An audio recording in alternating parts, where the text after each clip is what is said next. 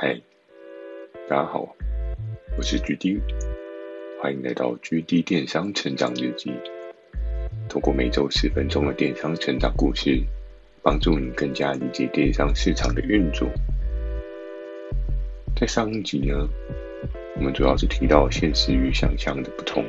我们都知道，生活中常常会有一些与实际状况的落差。今天要跟大家聊到的是，每天叫醒你的事。在我那个时候，因为每天是必须要通勤的，那我那时候是住在基隆的一个比较偏远、非市区的地方，所以常常到公司的话，都需要经历过一段时间的通勤。那刚出社会的人，多半应该不太可能有买汽车的机会，除非刚好家里有车，或者是爸妈赞助的状况。开车其实成本耗费也是蛮大的。所以不可能在刚出社会就做这样的选择，于是呢，通勤就成为我每必须要面对的事情。那从基隆到台北，有的人说开车很快，大概十五分钟，但因为一些条件上面的考量，还是选择搭大众交通运输的工具这样。因为前面有讲到，就是我住的地方并非是基隆的市区。所以其实我早上起来还需要花一些时间骑着我的摩托车到市区的火车站，然后再转搭对应的火车去上班的地点。我现在想想，现在我的上班模式跟以往的上班模式真的有一个很大的不同哦。因为之前有提到说我的上班时间是在九点半过后，我记得当我。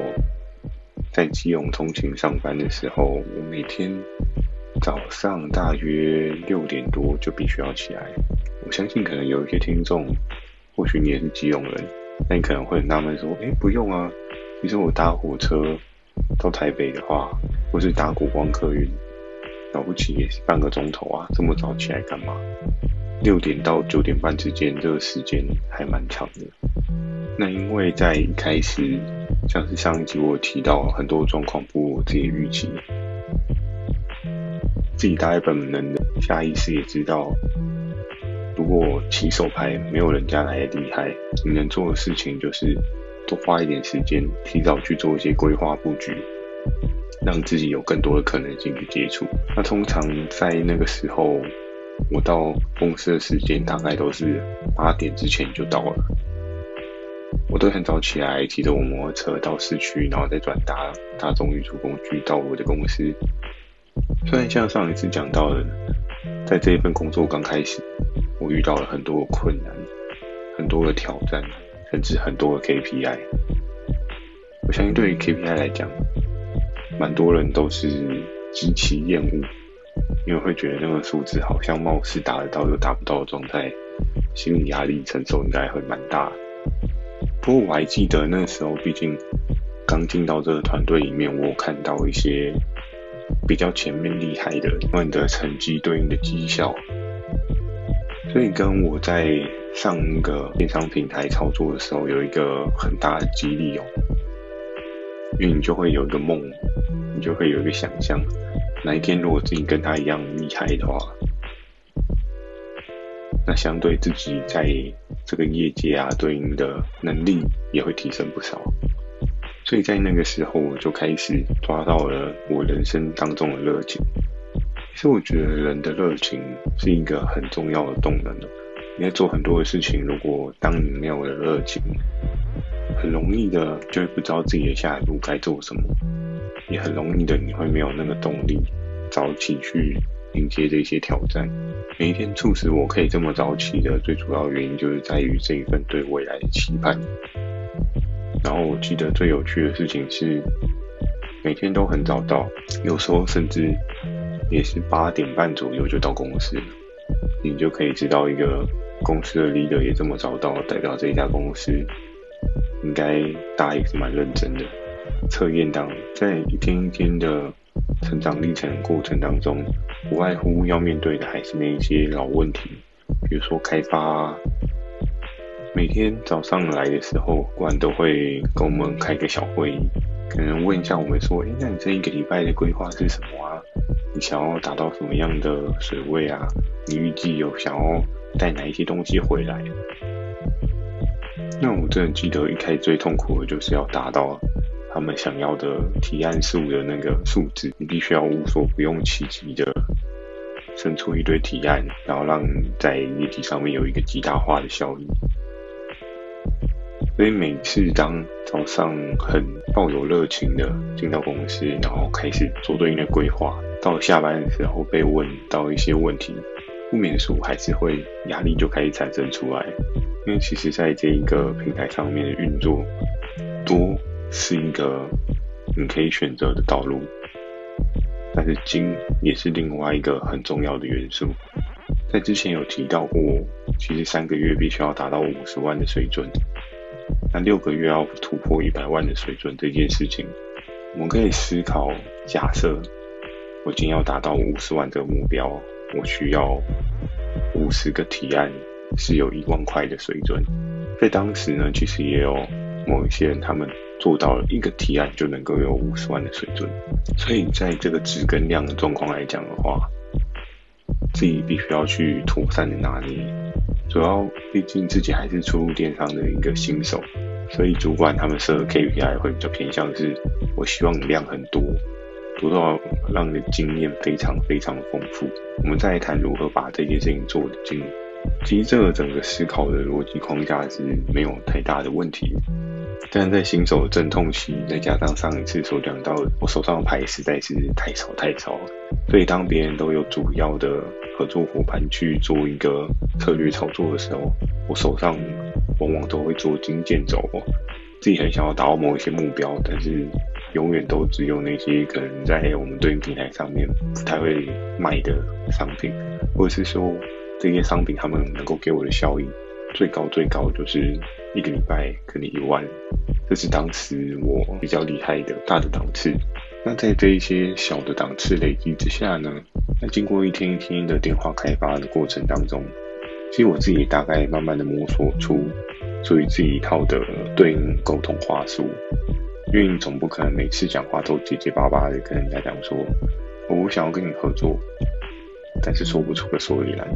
于是乎，从一开始。我最有印象的是，常常会拿那一本合约，还未合作的合作伙伴，去跟他说明，哎，那我们这边的条件规则大概是 A 呀、B 呀、C 呀这样子，一条一条的去跟人家讲。然后到最后呢，就也开始，比如说像之前带我的学姐有教我一些重点提到就好这件事情。因为有时候你跟合作伙伴，你把整本合约上面的细项都讲完。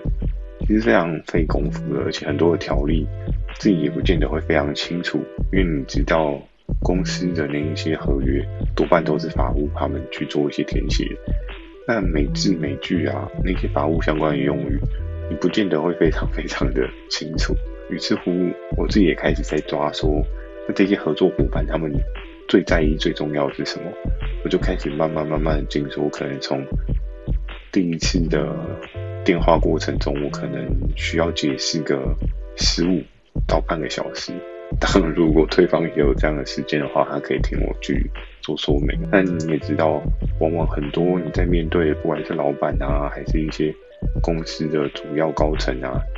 他们是没有这个闲时间听你在那边慢慢讲，除非他真的今天时间非常充裕。那我就开始从十五分钟的时间，慢慢慢慢的缩减到。其实我一通电话可能不用到五分钟，我就可以打完，就可以讲完整个轮廓。因为不外乎的合作伙伴最在乎的还是那一些，比如说你们今天的平台抽成费用啊，那如果商家要怎么样操作啊，你们有没有一些特殊的规范啊？那你们这些罚金是什么样的状况才会产生的啊？我后来发现，其实这一些事情解释完毕，这通电话的意义就差不多结束。因为再多讲，其实也没有太大的帮助，并不会影响到他是否要跟你做合作这件事情哦。回到今天的主题，就是每天叫醒你的事。我觉得除了人生的热情，还有未来的期盼，再加上我真的必须要很早起床去做通勤，才有一个更缓冲的时间可以去做对应的事情。现在反思现在的我，虽然在疫情开始的年初，我的作息时间有所调整。我记得前几年我都还是因为相对从基隆迁移到了台北，就居住的地方，相对来讲我睡眠时间就变得更长，我也少去了这个通勤时间。不过能不能看到我这么早出现在公司，这件事情好像就蛮困难的。因为我记得有一个定律哦，就是我不知道大家知不知道有一个惯性定律。这个定律主要是在讲呢，同样一个目标地点，然后 A 的距离可能是十公里，B 的距离可能是三十公里。假设都是定十点要到这个地方，往往 B 会比 A 还要早出现。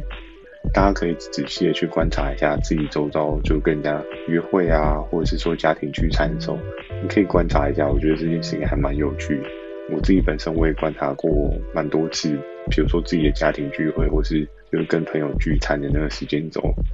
往往往往就是家在隔壁的人反而会是比较晚到的。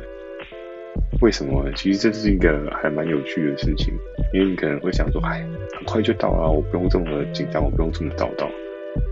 对吧？可是通常比较远的人，他们都会提早做准备，或者是他比如说要搭火车车班啊，或者是说一些。其他规划，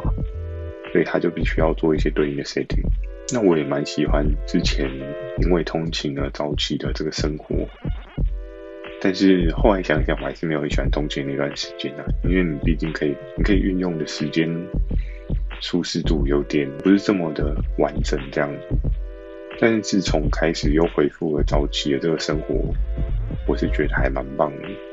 也建议大家，如果想要做一些人生上面不一样的尝试，你可以改变自己每天的起床时间跟一些习惯。我相信你也会得到一些不一样的可能性。好，那今天这一集呢，就跟大家分享到这边。如果喜欢今天内容，也请帮我点个五颗星。如果有想要询问的电商相关问题呢，也欢迎大家寄信到描述栏的 mail。或是可以在留言板留言给我，你也可以用 Firstory 推出的语音留言功能，用讲话的方式跟我说一些你想要给我的建议。期待大家可以给我更多不同的建议，让我可以给大家更多不一样你想知道的价值知识。那我也会在 Facebook 跟 IG 不定期的分享一些电商方面的小知识给大家。记得锁定每周二晚上十点的 GD 电商成长日记。祝大家有个美梦，大家晚安。